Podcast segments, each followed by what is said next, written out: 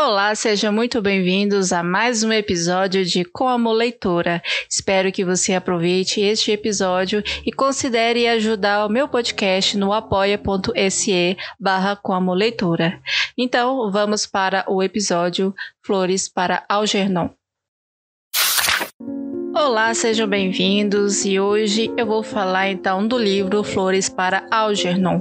Esse livro foi indicado pelo meu amigo Saulo Soares e eu consegui ele pelo Amazon é, do Kindle Unlimited e tava zero reais no Kindle. Então eu aproveitei e é, baixei e li né? Aproveita que estava de graça, né? Sim, dentro da assinatura. E se você achar ele pelo Kindle Limited ou não, eu aconselho muito a você adquirir ele, porque é um livro muito emocionante. Então, sobre o que é Flores para Algernon? Ele conta a história de Charlie Gordon, um homem de 32 anos com retardo mental. Ele era incapaz de aprender coisas novas e tinha uma mente com a inocência de uma criança. Então, um dia, ele um rato de laboratório chamado Algernon foram usados de cobaia em uma cirurgia cerebral para aumentar a inteligência. Então, ambos começam a ter aumento significativo de sua inteligência e, Charlie, ele supera qualquer humano nesse quesito. E é com sua super inteligência que ele descobre como era a sua vida antes, é, que era maltratado pelas pessoas, pela própria família, é, que era ridicularizado pelas pessoas. Ao mesmo tempo, ele também, com sua super inteligência, descobre que tanto ele quanto seu colega de experimento, o Algernon, não tinha muito tempo. E o que isso quer dizer, né? O final é bem tocante, um dos poucos livros que me fizeram chorar mesmo. É, não é um livro de romance, né? Como vocês viram. Conta a história de uma pessoa que era já adulta né, e tinha retardo mental. O livro ele é separado por relatórios né, do Charlie, porque ele era paciente de um instituto que estava sendo analisado o seu caso de retardo mental. Então ele escrevia relatórios. O começo do livro, os relatórios dele é escrito de, por uma pessoa que não sabe escrever, que tem dificuldades de, é, de gramática, né? Então, para algumas pessoas, esse tipo de escrita pode ser um pouco difícil de se manter o ritmo, né?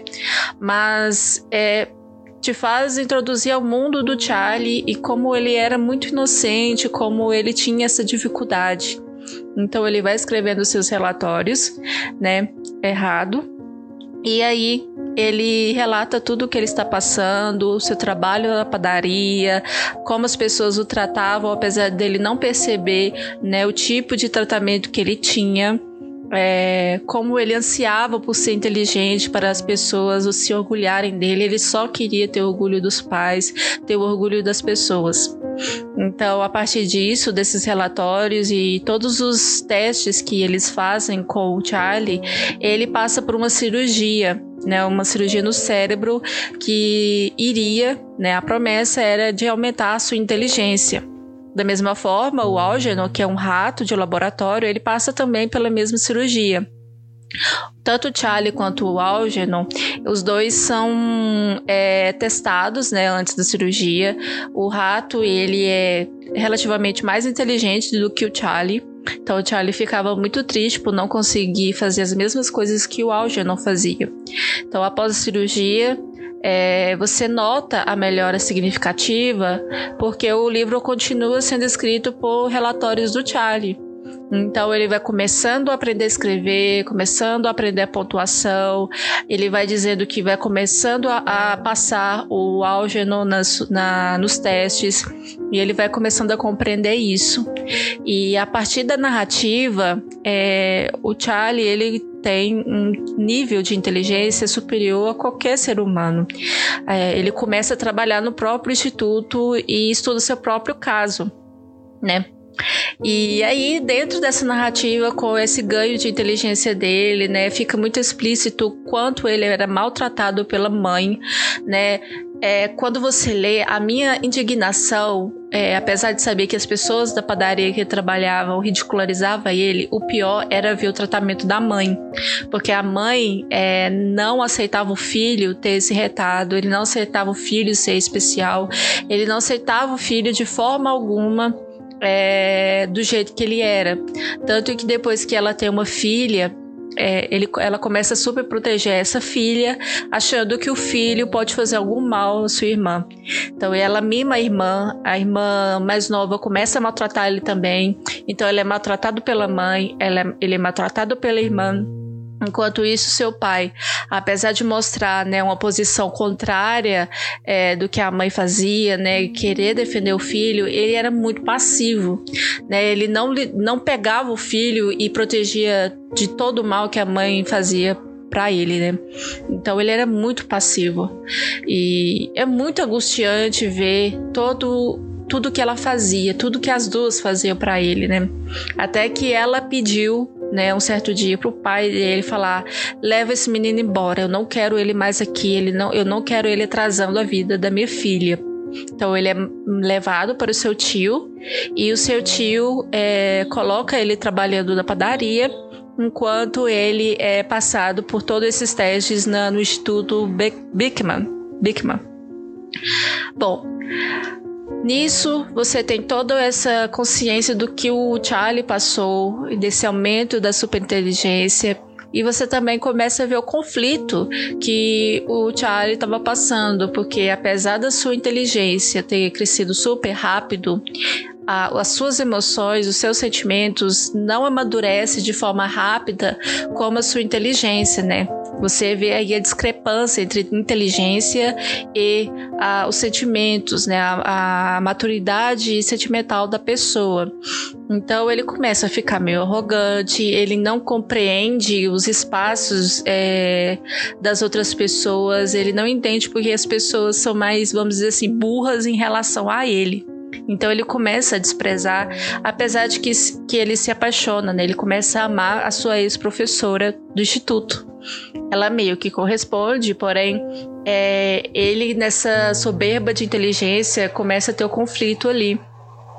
Ah, da mesma forma, é, como ele tem esses conflitos de emoções, ele também se sente preso, impedido de, de também ter é, sexo, né? Porque o Charlie antigo assombra o Charlie novo, é, mostrando que ele está ali presente, né? Que ele é faz parte da vida dele.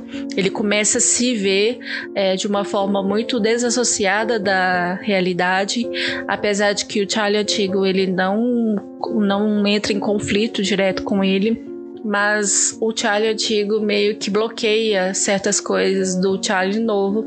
Uma dessas coisas é ele ter relações sexuais com o que ele mais ama. Então, essas descobertas do Charlie é bastante interessante de você ter, apesar da sua vamos dizer assim, apreensão do que aquela pessoa está passando. É, então é muito conflitante. E Aqui eu já deixo um alerta de spoiler, porque eu já vou entrar para o final, né? Porque eu quero que vocês leiam o livro, eu quero que vocês tenham é, a experiência de ver todo esse processo que o Charlie ganha, né? do ganho de inteligência, desses conflitos e toda a maldade que ele passou. E aqui eu vou começar a dar spoiler do final, tá bom? Mas antes de dar o spoiler direto, eu quero dizer, fazer algumas breves reflexões aqui é, dentro do que eu estudo na filosofia, né? Eu fiquei pensando muito sobre o cogito de René Descartes. Para quem não sabe, o cogito é o penso logo existo, né? A famosa frase de René Descartes: penso logo existo. O conflito de Charlie é de finalmente ter consciência, de ter a razão, é, de ter a inteligência, de compreender do que ele não conseguia compreender da sua vida antiga, de seu retardo mental. Então, como é essa existência de uma pessoa? Né? A gente sabe que a sociedade ela formou um padrão do que ela acha ser normal né? O normal tem que ser uma pessoa que consegue aprender X coisas, que consegue trabalhar, que consegue casar, que consegue ter filhos. Mas assim, algumas pessoas saem desse padrão, elas não são consideradas normais ou ativas em sociedade. Então, a sociedade contribui enormemente para que pessoas que fogem do padrão é, da sua normalidade, que essas pessoas é, não consigam conviver é, tão bem dentro da sociedade. Então, a, até sua própria família né, ela vai te rejeitar porque ela não vai ser ativa socialmente. Então, o penso né? O que é o pensar, o que é o existir, o que é ser esse ativo dentro da sociedade, né? Então eu evoco ali o Descartes para pensar nessa questão de a sua existência é o que? É você conseguir realizar é, o raciocínio lógico, de você poder é, empreender a sua vida dentro da sociedade, o que é o pensar e o que é ser o racional e o que é o existir, não é verdade?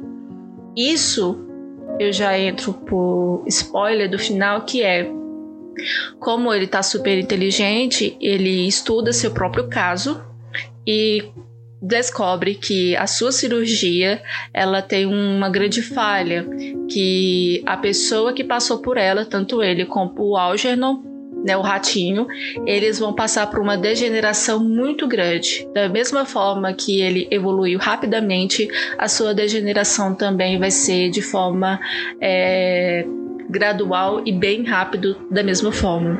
Então os dois começam a degenerar, o Algernon falece é, o Charlie enterra ele, não deixa ele ser incinerado, como muitos animais que são feitos de cobaia dentro do instituto.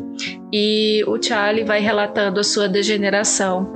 E é muito triste ver isso porque a, a relação deles com as pessoas antigamente, né? A, a professora dele continua sendo a professora agora que ele está é, vamos dizer, degenerado, né? Ela fica triste de ver aquele Charlie não existe mais, né? Apesar de que lá no fundo, nas suas, nos seus relatórios, ele volta a escrever de forma como ele escrevia antigamente, né? E ele quer, tem ali um fio, né, de querer, de saber, de aprender novamente, de querer voltar a ser o que ele era antes. E ele quer que as pessoas enviem flores no túmulo do Algernon. É bem triste, né, o final, é emocionante e a gente pensa, né, como que a gente está tratando essas pessoas que fogem dos padrões da sociedade de dentro da normalidade. Bom, o episódio de Flores para Algernon é este. Espero que você tenha gostado. Considere ler o livro, tá? Ele é emocionante, mas você vai aprender muita coisa lendo é, esse livro, tá bom? Eu acho assim que as pessoas têm que passar por uma experiência dessas para, né? compreender como que pessoas que têm um retardo mental é, sofrem sem saber, né? E para quem quiser saber o, de quem é o livro, é do Daniel Keys. Tem ele tem esse livro, tem outros muitos outros, mas esse é o mais famoso, tá bom?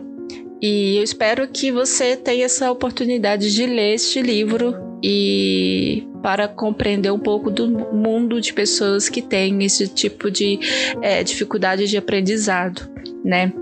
A questão ali é as pessoas que têm dificuldade de aprendizado às vezes não é tratado como ser humano, né? Não existe humanidade. As pessoas só querem estudar, querem transformar eles em cobaias, tá certo? Então, muito obrigado, eu fico por aqui e até o próximo episódio. Falou, tchau, tchau.